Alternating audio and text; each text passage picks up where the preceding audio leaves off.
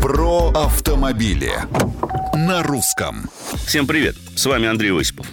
Не знаю, как вам, но лично мне приятно, что на нашем рынке все еще существуют типично европейские, компактные и стильные автомобили, демонстрирующие современные, нетривиальные подходы к транспортным средствам.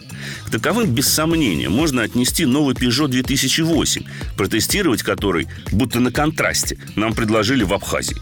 Но оставим местный колорит и лишь отметим, что яркая внешность 2008-го вписалась в него неплохо, а в буквальном смысле двухслойный щиток приборов, выполненный по технологии полноценной 3D-реальности, и баранка, подрезанная снизу и сверху для лучшей обзорности на манер штурвала, невольно наводили на сравнение с пришельцами, прибывшими на космическом корабле в неизведанную и несколько отставшую в развитии планету. Однако компактный французский кораблик неплохо справлялся с местным подобием дорог, и лишь жесткая подвеска была не совсем готова к таким, мягко скажем, неровностям полотна.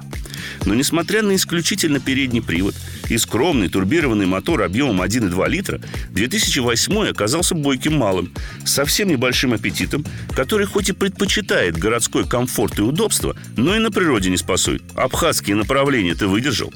Вопросы, комментарии, пожелания – пожалуйте на страничке Русского радио в социальных сетях. А с вами был Осипов. Про автомобили на русском.